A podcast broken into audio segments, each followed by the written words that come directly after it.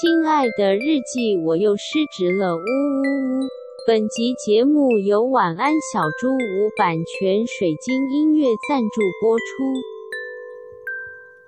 我们今天来到一个新的地方录音，超级漂亮，嗯、超爽，是呃，Podcast 生动台北里欧承租的吗？还是应该说应该是开的吧？对，开的，开了一间录音室。嗯，对，然后主要也是因为我们就是常常呃面临开天窗的状况，然后 这今天这一这一集同样也是，对，所以今天就好像就是找了到处找不到录音室，所以就马上想到了生动台北。对，其实一直想来很久了。那我们以往的话，应该是会直接约在那个市政府那边嘛，嗯，因为离我们比较近。对，就是 Lazy，然后也也比较熟。然后就是后续我们其实就是都约在我办公室，但因为刚好我办公室今天没有办法使用，所以就就灵机一动想到，哎，对啊，我就记得李欧就是做了一间超漂亮的录音室，然后想说，哎，是不是可以来踩点一下？然后没想到就是真的可以约，很开心。而且我们今天到这边，就是其实它是一间算是算跟 hotel 青旅对对，对，对跟 hostel 合作的一个小空间，这样、嗯嗯。所以我们是先从 hostel 的那个大门入口进来，然后再走到这间很美的录音室。对，这边先谢谢一下理由好了。想说帮 想说帮理由就是推广一下，要推销啊！我觉得真的大家如果有在录音的，可能可以来耶。我觉得这里超舒服，而且外面那个 hostel 舒服到安吉说他明天就要来住。想说为什么？他就说因为我家很近，他没有要来住，他是要来远端办公，对对对对，没有来造谣，要来住是你。但是呃，对我要来住，但是真的很舒服，就是整个外面空间到录音室里都超赞，而且很划算，就是一天真的就是只要三百块。那个啦，办公办公办公，但是录音室应该是公允价哦，一个小时。一个小时五百块，嗯，很不错，就是设备啊，然后环境。灯光，然后还有理由本人，对啊，没错，都很赞，这样子。对，那我们为什么要来分享这个呢？其实也不光是要打广告，要分享一下我们要贯彻我们的品牌精神，就是失职的这件事情。没错，我们刚才就是李欧带我们进来之后，我们就在那边赞叹一波，哎，好漂亮，好漂亮，对，然后在那边我觉得。赞叹到，然后后来就是呃，我们就想尿尿啊，又想要喝水什么，就是一群很烦的阿姨。对对对。然后我们就说，哦，我们要出去，就是公共空间那边装水啊、尿尿什么。结果我们就全部人就出去，然后理由就说，哦，OK，那我就去吃饭了。然后我们还跟他就是很开心的 say goodbye 之后，就说好好的吃，这边交给我们就可以了。没错。然后我们三个就被锁在外面。我们就把一堆那个就是吃饭啊、上那个那个上厕所、喝水都做完，然后回来之后就发现，嗯，门是锁的。对，想说 白痴，刚刚是不是要有一个钥匙？然后我们就开始想说，钥匙在哪里呢？想说，刚刚里欧在临走前给了我们一个信封。哎、欸，真的也完全没有想到这件事情。对，我们就是傻到哎、欸，我刚才以为信封里面是什么收据之类的东西。对，比较理论上应该会比较直觉这样觉得是收据。还在怪别人，因为就是我们自己搞清楚状况。我们真的很锵哎、欸，超强。然后我们就锁在门外。对，然后我们原本想说就是打电话给李欧，然后就是，但是这与此同时呢，就在我联络的时候，安吉就看到一个员工通道，对，就一个 staff only，staff only，然后他就走进去，他就把门打开，蹑手蹑脚的。他说那边有厕所，那我要去尿尿。也不是要解决问题，只是要去尿尿。对，然后我就看了一下那个员工通道，就发现可以通往柜台耶。然后我就看到柜台有人，我就赶快冲过去说：“不好意思，我们被锁在外面了。”然后他就赶快来救我们，我们就又再度进来，所以大家才能够听得到这一集。我们真的是三个天兵阿姨，我们真的是失职到不行。然后后来理由就回拨给我，然后问我怎么了，我就只好跟他讲：“嗯，不好意思，我们失职，但我们现在解决了。”这样、嗯、对，所以我们就可以继续录。失职日记是跟我们三个小杂宝一起聊聊职场生活的广播节目。失恋的时候会写失恋日记，失职日记的职是职场的职。我们每周会透过讲故事的方式聊工作大小事，聊那些年我们一起追的绩效目标，聊我们错付了多少青春在职场上。欢迎你们来到失职日记。Hello，听众们，大家好，欢迎来到失职日记。我是今天的主持人涵涵，我是安吉，我是子琪。在那边要手机。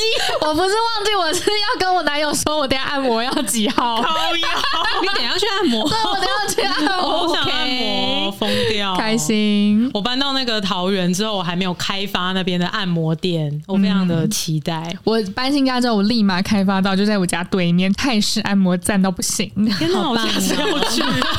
还是你就是开来这里去按摩？哎、欸，可以耶，可以吧？好啦，我们这集的主题呢，其实就是承接着上一集，因为我们上一集是呃水逆刚结束嘛，所以我们分享了就是呃水逆的时候，涵涵遇到什么事情，然后还呃讲了一个这个雷 雷的窗口的事件嘛。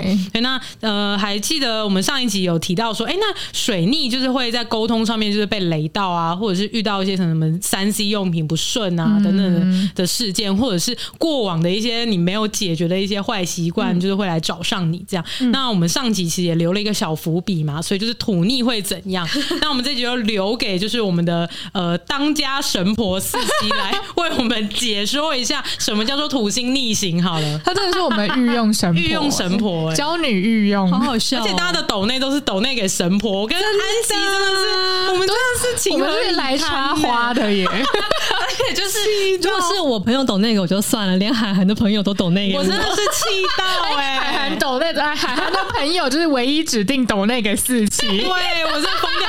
而且你知道吗？就是昨天他抖那完之后，他还截图，然后传给我，就说：“哎、欸，我抖那你们这样。”然后我就跟他讲说：“因为我平常都会说他是我爸爸这样子。嗯”然后我就说：“就是我录了那么久，然后你第一次抖那你就抖那给四七，我是不是你捡来的？” 哎、欸，我们很像那个，就是小姐要被点台，这样还要指明，就是这一笔是要给四期的。我真的要疯掉、欸！你爽屁呀、啊！你送了。好了，开玩笑，每一笔抖内我们都非常非常的珍惜。没错，谢谢 大家。我们下次再来念一次大家的那个，可以，哦、再可以再继续念好了。因为还有观众呃，观众听众有跟我们许愿他想要听的话题，在他抖内的讯息之中，嗯、然后我们有在准备了，之后就会再开话题录给大家听。嗯。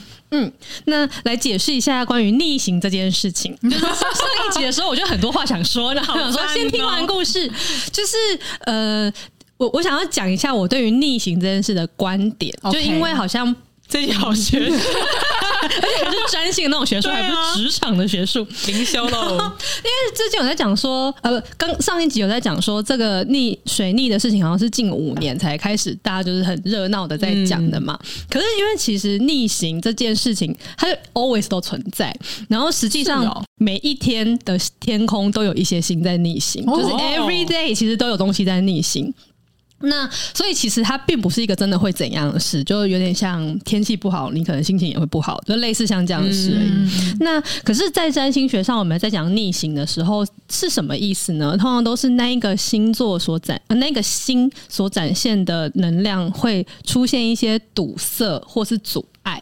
就是我们其实会讲的是这个。那如果是是什么星逆行，它的阻碍就会显现在那个层面。那因为水星本身就是管沟通、交流、交通、运输、听说读写、思想，它管太多了。每个星都管很宽呢，住海边。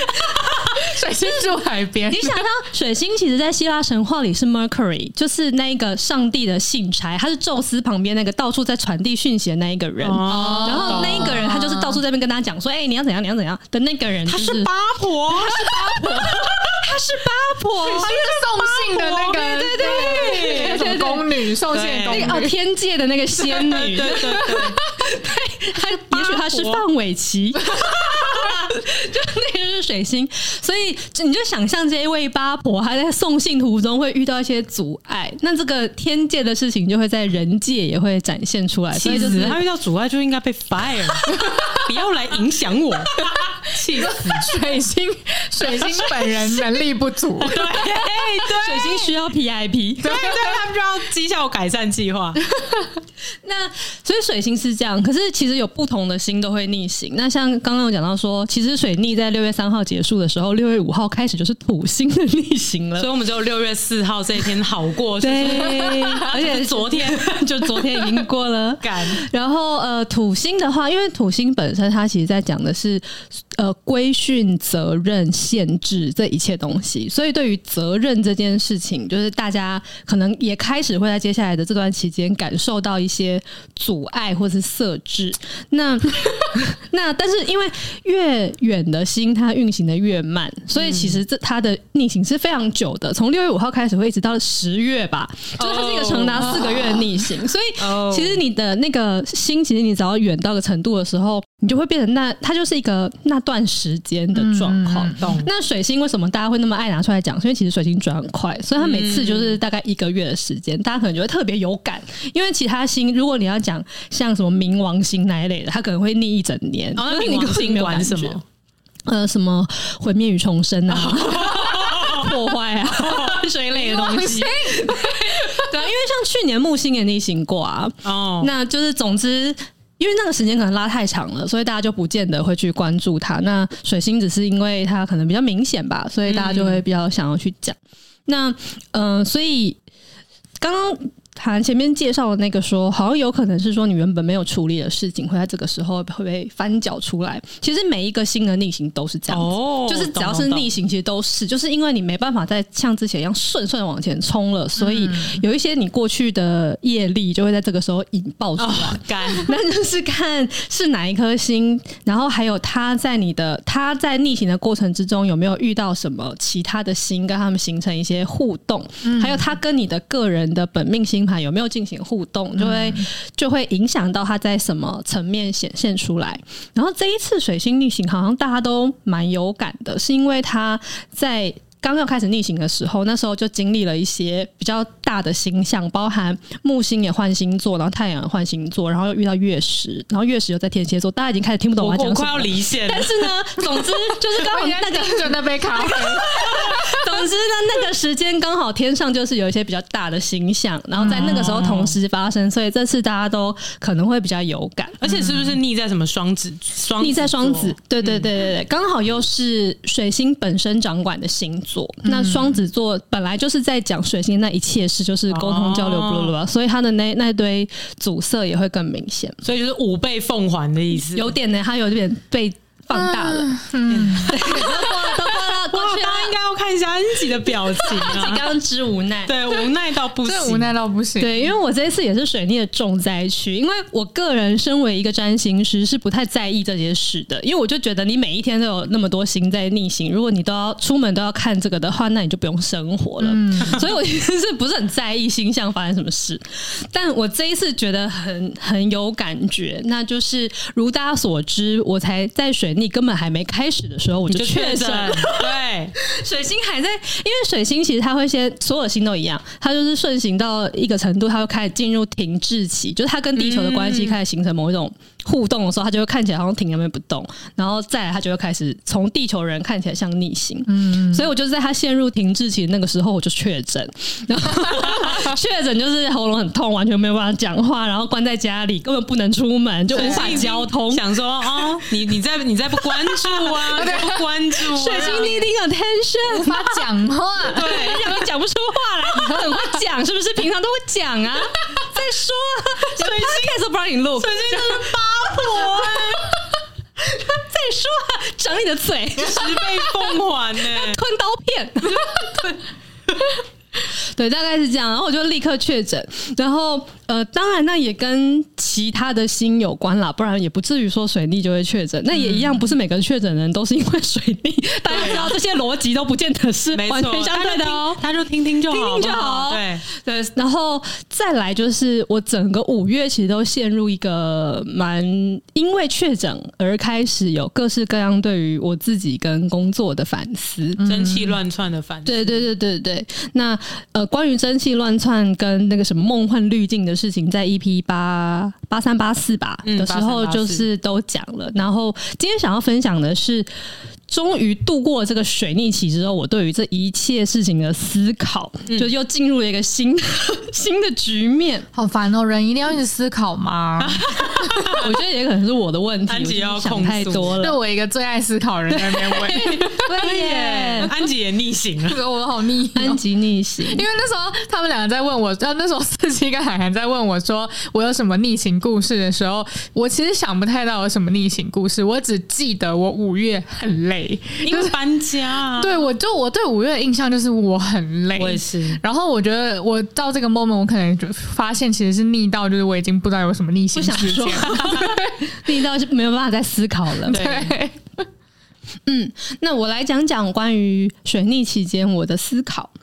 就呃，我很认同刚刚讲的，在逆行期间，其实是会让你重新去面对一些过去没有解决的事。我觉得我这一次就完全是这个样子。嗯、就我五月所有的悲惨，在我终于经过了一个月的反思之后，我发现，嗯，都是我造成的。然后我就想说，哇哦，这个应该就是一个很水逆的一个。思考吧，因为水星本来也是掌管思考跟判断啊、决定啊这些东西。他真的管太多，对，就是这一切跟资讯有关的事情都算是他管的。所以，呃，我觉得我看到蛮多我一开始没有想清楚，或是想的太急躁的地方，然后一切都业力引爆到我最近的悲惨处境。那，呃。如果这一句话，呃，如果这个故事要用一句话来讲的话呢，我就要再重提一个很久以前我们在某一集就讲过的一句话，就是那年心花为玉，你把专案交给我，从一开始就全部错了。哎呦，这句真的很经典呢。对，就我又再一次经历了那个哇，从一开始就全错了的那个感觉啊，好烦哦。而且这一次的错还不是别人的错，就是我的错哎、欸！所以你你交给自己一个就是不应该要交给自己的事情，对对对，应该是还是你交给别人？应该是说这件事情本身是 OK 的，因为那那一集我们讲的时候是那个专案本身是一个他根本不会成的一个专案，对，就是他。对，没有那样的资源跟条件。哎，等下好像也可以找找他是哪一集，没有那样的资源的条件跟成功，找找，所以一开始你被 assign 这件事情就是错的。蛮久以前的一集，嗯，蛮久了，好像是去年刚三级警戒的时候我们录的。对对对，那个时候还在安吉的旧家，没错，哦，你们都记得好清楚哦，真的很久以前。可是对于我这次来讲，比较是这个事情。是可以做的，只是我一开始想他的方式跟做他的方式就是错的，嗯，所以交给我这个动作没有什么错，但是交给我之后，我对他做的事情就全错了，嗯，哎呦，对，然后呃，减三十二，哦，好久以前哦，EP 三十二，那年杏花为玉，呃，他只是在讲一个就是面对失败的时候的一个心思，嗯。嗯，对。然后四七那时候是讲说，最后发现其实这个失败一开始可能就错了，就他本来就是注定失败的一件事情。对，嗯，但那对那一次的失败，那次我们比较是在讲说，呃，很多时候大家会觉得是自己的问题，啊、就是，但是那次我们发现，其实没有什么人可以真的让一整个案子都。错了，就是一个大环境或大条件，就是就不 OK 了。嗯、对对对对，但我这次倒是觉得，嗯，我可能是最大的原因。我们其实反反复复也聊失败，真是聊蛮多次的。对，嗯，还有什么向死而生的勇气、啊？没错，哎、欸，怎么都是我啊？那对，是我，几乎都是你。对，我最常的失败的故事，因为你最近就是因为你，你感觉你的工作比较变动一点，很委婉，对你很委婉。可能有机会是比较容易失败。我在想，也可能是四期本身对于失败这件事情就有一些 issue，就是一些纠葛这样。没错，没错。所以我比较有感，跟比较会拿出来说。没错。嗯，那呃，简单讲一下，我现在遇到的状况是什么？就是五月的业绩超烂的。哎呦，简单说就是这样。我们在 我们两个，哎呦。简单的说，就不用讲太多。其实有很多的来回脉络，但是总之就直接说这句就业绩超烂。对，真的很 sad。但是为什么会这样子呢？呃，也是一样，把那些全部来回脉络都剥除掉之后，我觉得是我我没有，我作为一个部门的主管，我其实并没有把资源配置到最正确的地方。就是用一句话来解释，其实就是这个样子。那可是为什么我没有那样子做呢？就是我也没有觉得我没有做什么不对的事情，就是其实那所有我们做的事情，我都觉得现在来看，也还是都会觉得他们是合理可跟都可以做，而且也可能都会有效果，或者是你不试也不知道会不会有效果啊的那一种事情。可是我忽略的是，我们现在的目标其实非常的困难，嗯，然后我们的有的资源其实相当的少，然后在目标很难、资源很少的状况之下，你就要很精准的把他们配置到那一些基本上看起来百分之九十可能会成功的事情，嗯，然后一开始的那个规划就应该要更加的缜密。那也不能说啊，我们就先都试试看呐、啊，看会怎样？因为其实过程之中那些事就是会无法收拾，然后就会乱七八糟，然后最后我们就没有办法达到我们想要的目标，然后还要花很多很多的力气去追赶它。你 always 在就是面对一个资源超少，然 后目标又很难，对我我也是在面对这件事。哎呦，心好累哦。对对对，所以呃以。职场真实状况来说，就是这个样子。如果我们等下想要讨论这件事的话，还是可以回来讨论。但因为这集呢，就是我又想要把它走到一个很灵修的路线，所以就是我想要讲的是为什么会这样。我觉得这个部门的很多状况，其实是我本人的业力坏个性的展现。什么东西？因为我其实后来都一直觉得一个一个。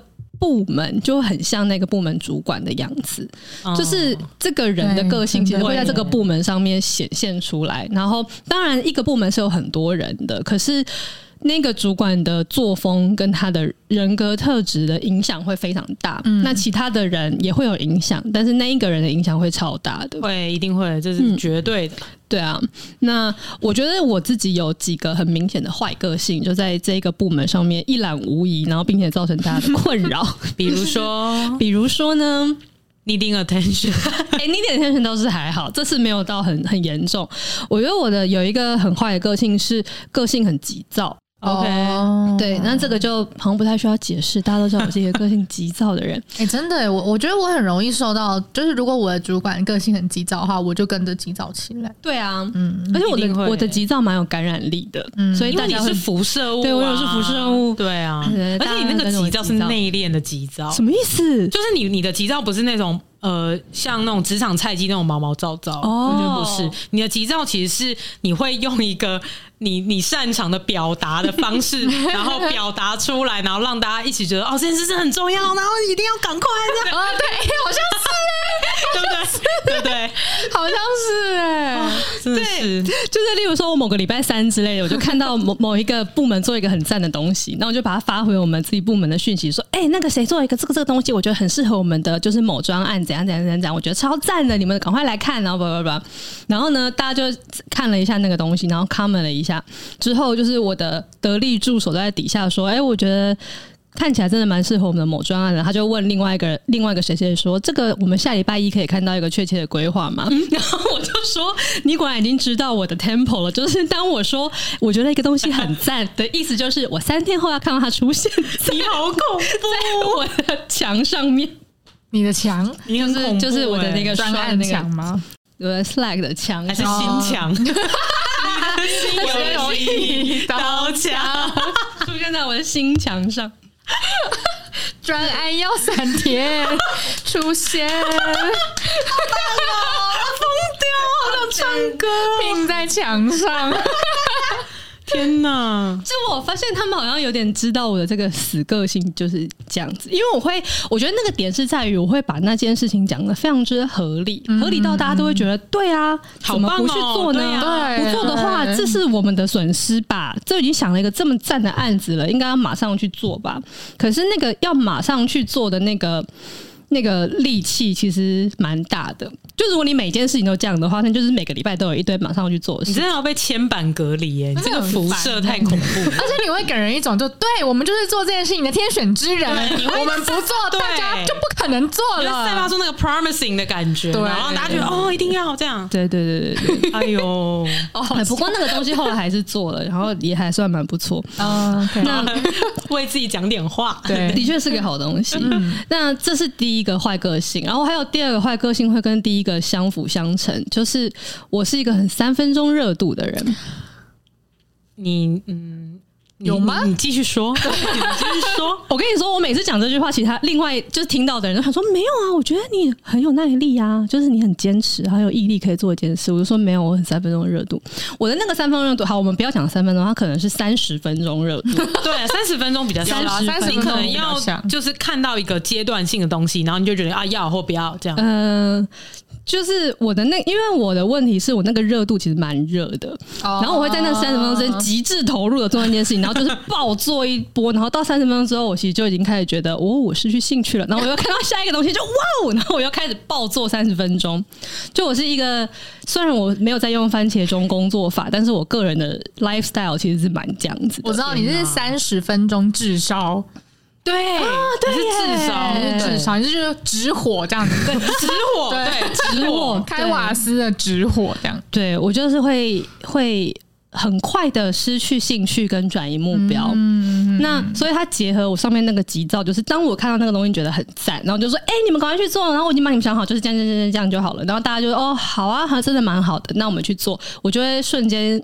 忘记那整件事了，嗯、然后我就会开始去看别的东西，就是那一切事情已经离开我的关注范围，嗯、然后我就会在大家忙着做那个东西的时候，我又看到下一个很赞的事情，然后我说：“哎、欸，这个东西很赞，我们要来做。”天哪，你的小伙伴好辛苦，蛮辛苦的，美少女战士们好辛苦，我觉得很抱歉，真的耶，对啊，而且我的那个三分钟热度。也是蛮内敛的，我觉得，就是也不太容易被发现。我其实是一个很广泛的，没有呃没有办法专心的一个人。就是我的，应该说，我很容易在短时间之内非常之专心。嗯，可是我那个专心没办法维持很久。就是我专心一下之后，我会马上要去做别的事情。就我真的只能，我可以，如果是以一一天或是一周的维度来看，我好像同时。我好像可以同时做很多事，但是你看到每一个当下的时候，其实蛮专心做一件事情啊。可是你要我很专注的，例如说很专注的工作一个月是完全不可能的。就我一定同时还要在那边占卜，同时还要 同时还要录 podcast，然后还要干嘛？对，大概是一个好了，斜杠斜杠啦。我觉得现在应该很多人都这样吧？真的吗？对啊，那可能是我的那个。情绪强度可能太强，我觉得有可能是情绪强度，因为因为你的那个智商，你会渲染大家的那个激动，对。对，集体智商，对，他就是集体智商，就推出就是一百个智商规，对对对对对，没错，嗯，大概是这样子。然后我还有第三个也是不好的个性，是容易把一切东西想的很简单。然后这件事情有点结，有点可能是因为迷之自信的缘故吧，哦、就是所有的事情我都会觉得啊，不是就这样子弄一弄这样就好了。可是呃，有可能其实没有我想的那么简单，嗯、或者是说，嗯，每个人做事的方法可能就不一样，嗯、因为我可能都会有一些。投机取巧的简单方法可以把那件事做好，嗯、可是并不是每个人都有办法这样子投机取巧做事。哇，你这三个坏习惯就是会 combo 技，没错，他们全部加在一起就会形成我现在的悲剧。对了，所以你的悲剧到底是什么？就是就是因为我啊，就是业绩不好，对，就是业绩很烂。Oh, OK，那但业绩很烂是它是已经是个果了。当你看到营业额的时候，它已经是最终的指标了，因为它是落后指标，它是落后非常落后的那种。可是当你回去看它一切的时候，发现哇。前面真的是每一步都错了，就会发现哦，我其实从一个月前就就应该要改变我的行销策略。但是为什么行销策略会这样子呢？是因为在一个月前的时候，我在做季度目标的时候就做错了。可是为什么季度目标会这样做呢？是因为我前一个季的时候没有发现应该要先去安排这个年度的 roadmap，然后就哦，为什么没有安排年度 roadmap 呢？是我一开始定整年的。部门目标的时候就已经定错了，就是它其实是一个这样子，完全追溯到最前面就会发现，哇，我从一开始就全部错了。所以是因为你一开始在定那个最源头的目标的时候，你这三个坏习惯 combo 了吗？就是你太分心。嗯，我觉得是哎、欸，就是就是呃，我看一下我的大纲里面其实有认真写，就是如果回到一开始的话。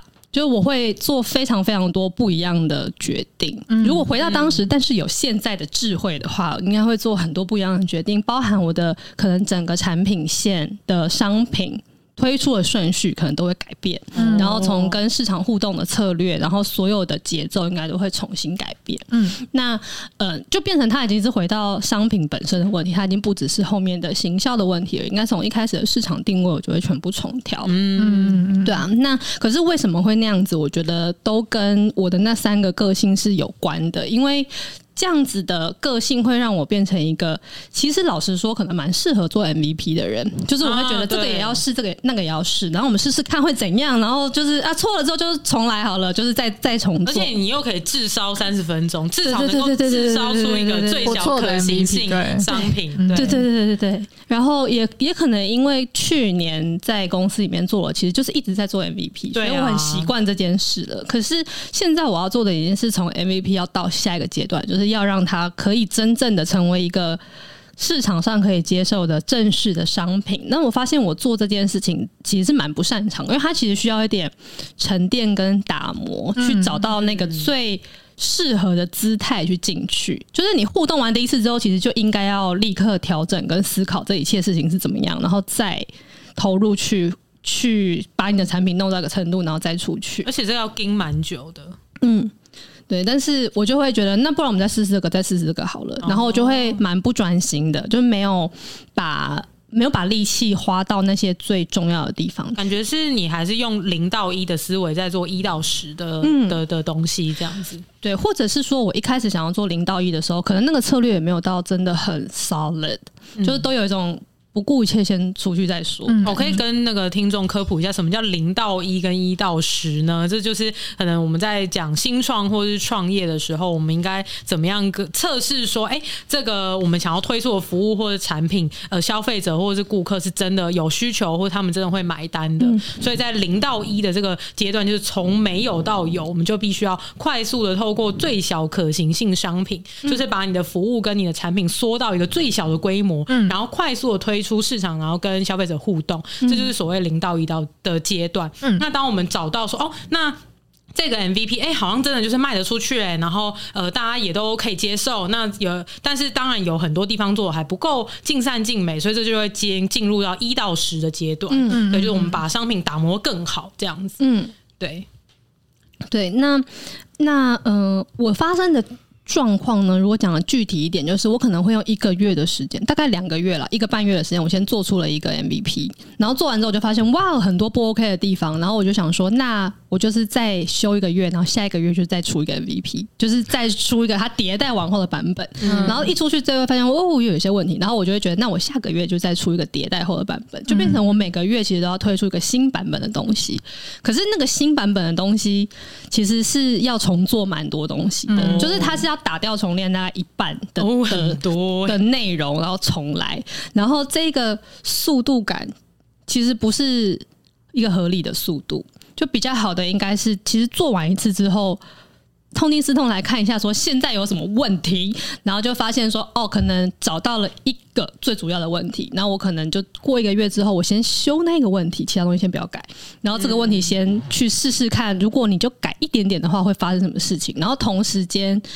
再去继续想，那下一个版本应该要做什么，或是干脆那个版本甚至不要上，你可以过两个月之后再去做个更简化的版本。因为其实我第一个版本有一个很大问题，就是一次要做的事情太多了。OK，然后因为假设我这个商品里面含五个构件好了，然后这五个构件呢，就会发现其中有三个其实都蛮不 OK 的，然后只有两个比较 OK。然后我的做法就是，那我希望第二个迭代版本的时候，三个全部都改变。哦，可是 这个事情就是很难，对，所以是。实际上辛苦了，对，要要要么你就是下一个版本，但是你只改其中一个，其他四个都维持原状，不然就是那不然你就先推出那只有那两个好的构建的产品，看看怎么样呢？然后那另外那三个就是呃，你可能过两个月你再把它组起来再出来好了。但是说不定如果要冲业界的话，只推那个 OK 那两个构建，然后所有资源灌下去行销，把市场吃下来更快。对，它就是我大概在五月的。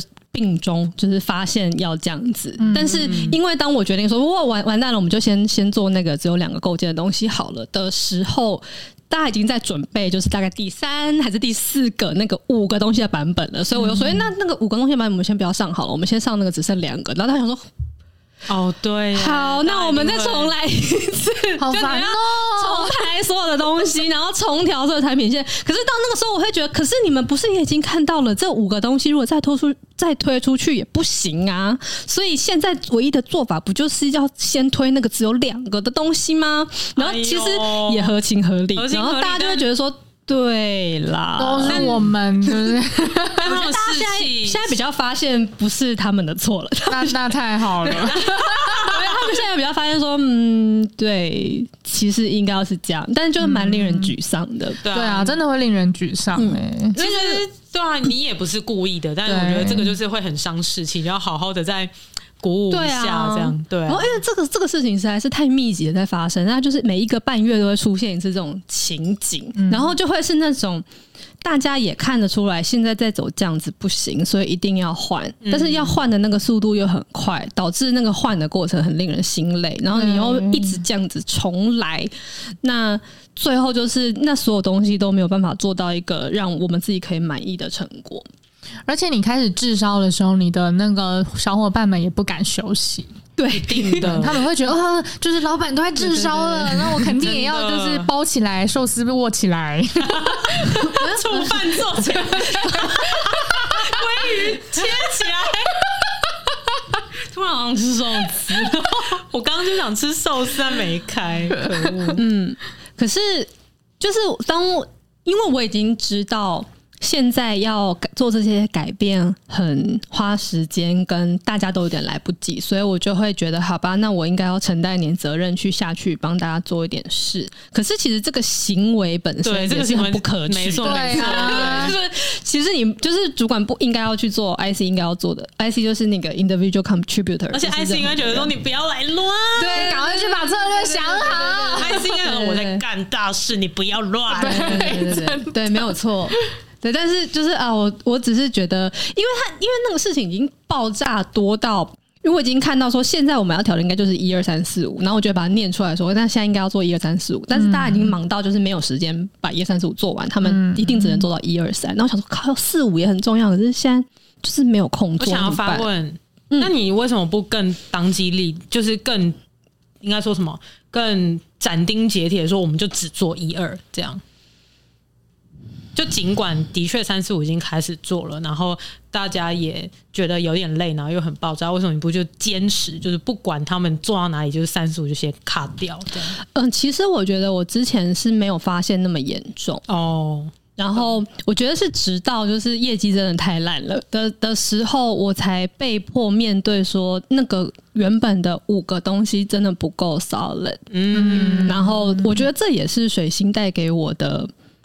礼物吧，就是他，就是让我没有办法。得到我想要的成长，我没有办法往前进，嗯、所以我才有办法回去反思说，说其实这一切是出了问题的。嗯、因为如果我能够继续就是轻松的赚到钱的话，我就会觉得，哎、欸，那这样也可以啊，那只是大家辛苦点一下，就是给一下可以的吧。但是就是因为发现真的不行了，然后才回来看说，好，这一切都应该要改。所以其实最重大的改动应该还是发生在五月，就是我直接改了整个下半年的规划，然后就说本来我们原本排那个。呃，商品要推出的时间是非常密集的，可能一个月就要推一次。那我就说，我们现在全部改掉，就是下半年就是一季做一个就好了。哇，这是小伙伴得救哎！对啊，然后可是因此就会少掉很多的业绩的预测，所以我就要再想出别的方式可以把营业额补起来。但是除此之外，好像没有别的方法。哎、欸，因为要硬做做不出来。我超懂，因为其实呃，无论你的商品现在的状态是呃完善的不完善，至少你推新东西出去，就还是会有人买。对，所以就会有一个呃，有点类似假，因为饮鸩止渴的感觉，嗯嗯嗯嗯、就是我一直推，然后我就一直有钱进来，可是又一直很累，然后没有办法好好专心。但是因为业绩的压力，你就不得不推这样。对，哎、欸，我超懂的。对，而且你会永远都在补这个月或是这一季，嗯、一定要达到那个数字，然后为了要追那个数字，其实后面的东西。就还会越来越摇摇欲坠，真的，我就想说，哦，我已经知道接下来下半年会是这样了，那从现在就先停下来好了。对我，我我我这个也超级能够呼应，因为我我之前还在前公司的时候，其实我有时候也都会有这种想法，就是我知道一直推商品，公司就会有业绩，就算还是离目标有一段，但至少数字不会太丑，或者数字不会太惨，嗯、但是又一直就是继续这个恶性的循环，就没有办法真正。完全停下来，整顿完之后再重新出发。就是明明我知道应该要这样子，嗯、然后我觉得我创业之后，我真的做了这件事情，就是在今年年初的时候，呃，我有。这整个 Q one 都在赔钱这样子，但是我知道说，就是呃，从去年十二月开始就发现我有某一个呃产品线就是业绩在往下掉，嗯、或者是应该也不能说往下掉啊，就停滞。嗯、然后我就想到了，就是我以前在前公司的那个那个回忆，我就觉得说，好，那我绝对就是不要重蹈覆辙，反正现在公司是我的，赔也是赔我的钱，那我就给他赔下去。嗯、然后我就赔了 Q one，然后。真的是花了很多很多时间，就都在做使用者研究跟市场研究，嗯嗯嗯嗯、然后从 Q two 开始重新出发，这样子，真的我觉得晚上会睡不着觉。真的会睡不着觉，就是你，你说赔的吃赔啊，对啊，就是一个月都赔个十几二十万的那种哎、对，然后你就看到现金水位一直往下掉。可是我那个时候就是觉得我一定要盯住，因为我在前公司就是急躁，就是不盯，然后就觉得啊、那我还是再推一个小商品上去好了，嗯、那这样至少我我多多捞个几几十万进来，嗯、我觉得也不无小补。但是我这次就是觉得绝对不可以再这样，所以我就让这个业绩掉，然后呃到现在。因为已经六月了嘛，算是 Q two 尾声，其实是有赔，但是呃，也不能说是现在马上赚回来。但是我已经可以预测到，因为这次的成果，我今年整年的财务可以赚多少钱这样子。嗯、对，所以就是这心里是踏实的啊，嗯、就是就是要撑过那一关，然后让整个公司校正到一个对的方向，然后再去往前跑这样子。真的，真的，对啊。然后我觉得我能够做到这件事，呃，的原因其实是因为烧的钱就是我的钱，嗯，所以我会知道说，我现在如果不用力一点盯住，直接到谷底再反弹的话，我会知道我就是未来就会继续，继续在无礼物当中，我不知道为什么我自己在赔钱，然后继续继续继续就死了这样，嗯，所以是有一个赌身家的压力，就是逼我。马上停下来，然后把资源，嗯、因为资源很少，就是比可能是可能是比世界部门还要少非常多的，因为我公司是很小的公司，嗯、所以我就是被迫必须要把所有的资源汇聚在一个点上。嗯，对，就是有点类似，不是我有能力做到，而是大环境跟我的先天限制让我能够做到这件事情。嗯。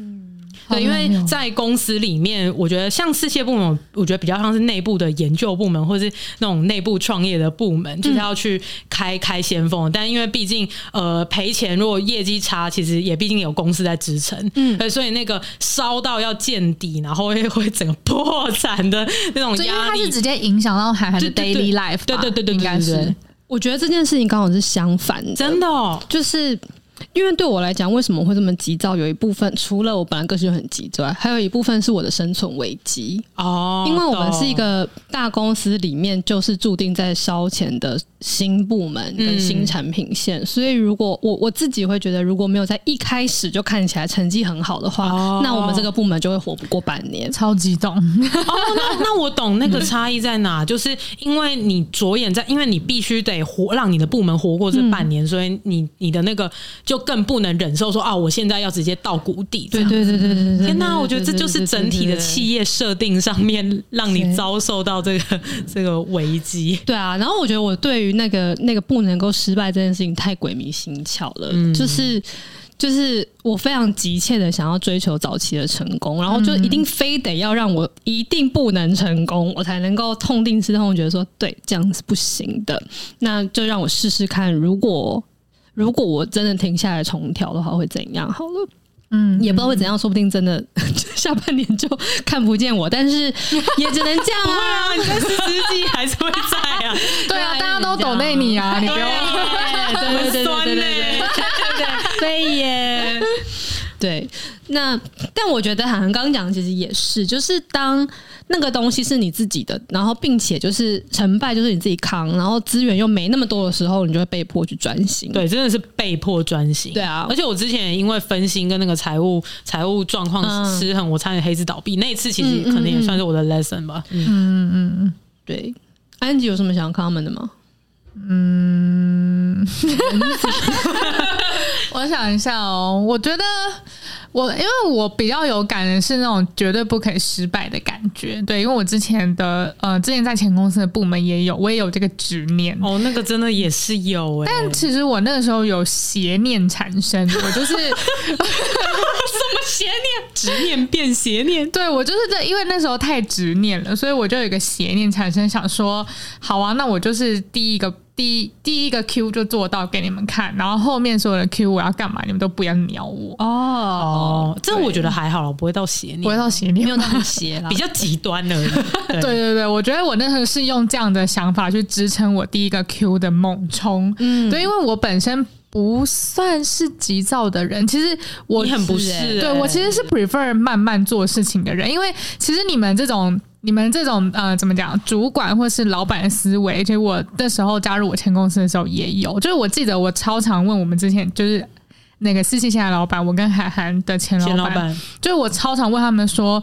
我们有很急吗？我们要倒了吗？对，你真的常常有这个考虑，我很常问，就是那时候在那个在跟他们讨论公司策略的时候，我就问他说：“请问现在是投资人在施压我们吗？还是还是说我们真的要倒了之类的？”就是我很常问他们，我就 Why so rush？所以我其实个性不是这样子的人。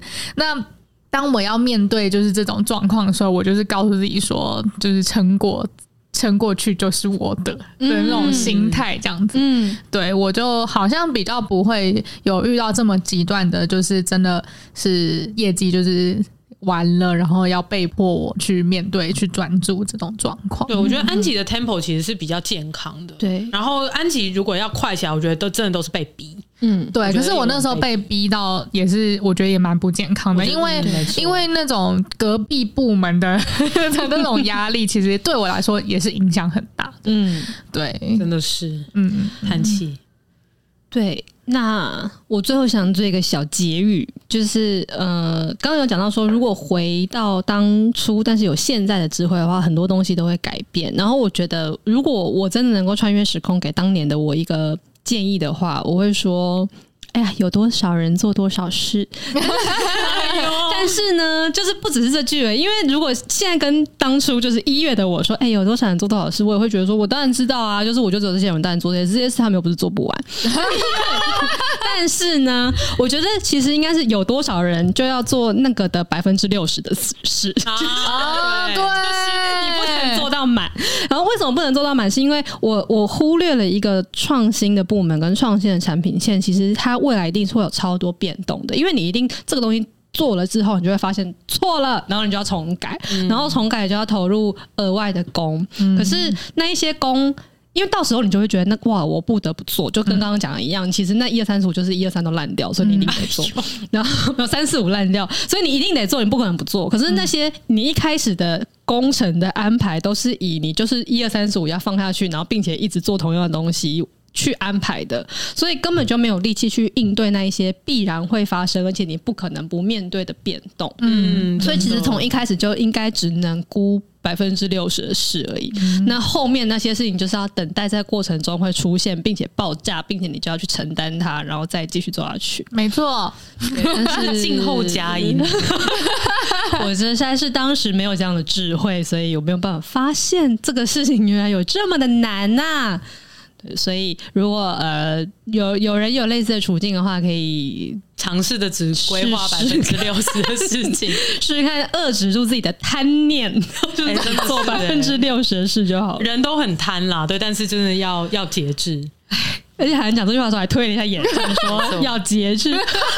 因为我觉得，我觉得就是因为我不是也录过一集，就是那个韩寒后来有赢吗？然后不是说人都是贪的嘛？对啊，人一定会很贪，因为我们就会想要往前进嘛。嗯，但是那就是要。克制住，就是你的心可以很大，但是你做的事情不可以那么多。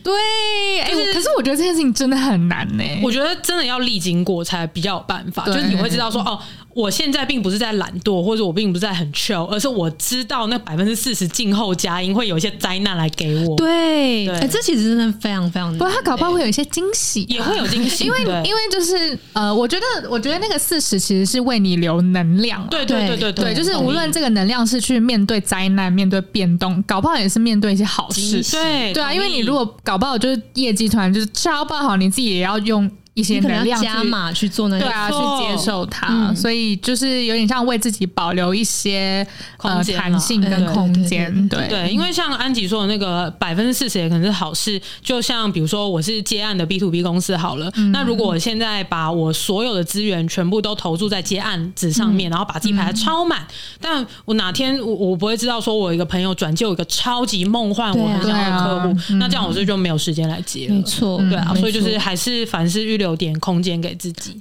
对，嗯，哇，我们这集又再度灵修了。我们可以把这种水逆这种已经变成农场文的东西也讲那么灵修，我们也真的是蛮厉害的。嗯，好，那我们就赶快请今天故事的主人翁四七帮我们做个结尾吧。亲爱的日记，我也被水星冲击了。QQ，面对达不到的业绩、困惑的同事，还有输不起的我自己，长达一个月的时间，我都在反思这一切到底是怎么错了。结果发现。一切都是我自己的问题，但是发现了，承认了，那就这样子吧。趁着这一次机会停下来，好好检视自己的策略跟做事方式，重新再来一次。这大概也是水星给我的礼物吧。那个 QQ 好讨厌又好喜欢，QQ QQ。好啦，那这集就讲到这边喽。欢迎在各大收听平台追踪失职日记。喜欢我们的话，可以追踪我们的 IG。那就欢迎大家跟我们聊天，分享你可能在水逆的时候遇到什么事情，或者是你如果有跟四七一样遇到类似的这种状况的话，也可以找我们聊聊喽。嗯，那呃，还有最后就是跟大家来呼吁一下说，说就是我们有开抖内喽。每次讲到这段都好害羞，对，有点害羞，就是因为也不是想要跟大家要钱，对对对，对，但就是如果你真的喜欢我们，然后也呃希望可以继续听到我们的话，然后。又请了这样子，没有啦，这是水洗啦，真的就是赛前香的概念。嗯，如果喜欢的话，就可以用抖内来表达支持。对，就是如果就是如果你想要抖内我们的话，就到 First Story 上面，就是可以赞助失职日记这样子。嗯，好，那呃，我们就自己讲到这边，失职日记下周见喽。我是涵涵，我是安吉，我是四七，拜拜，拜。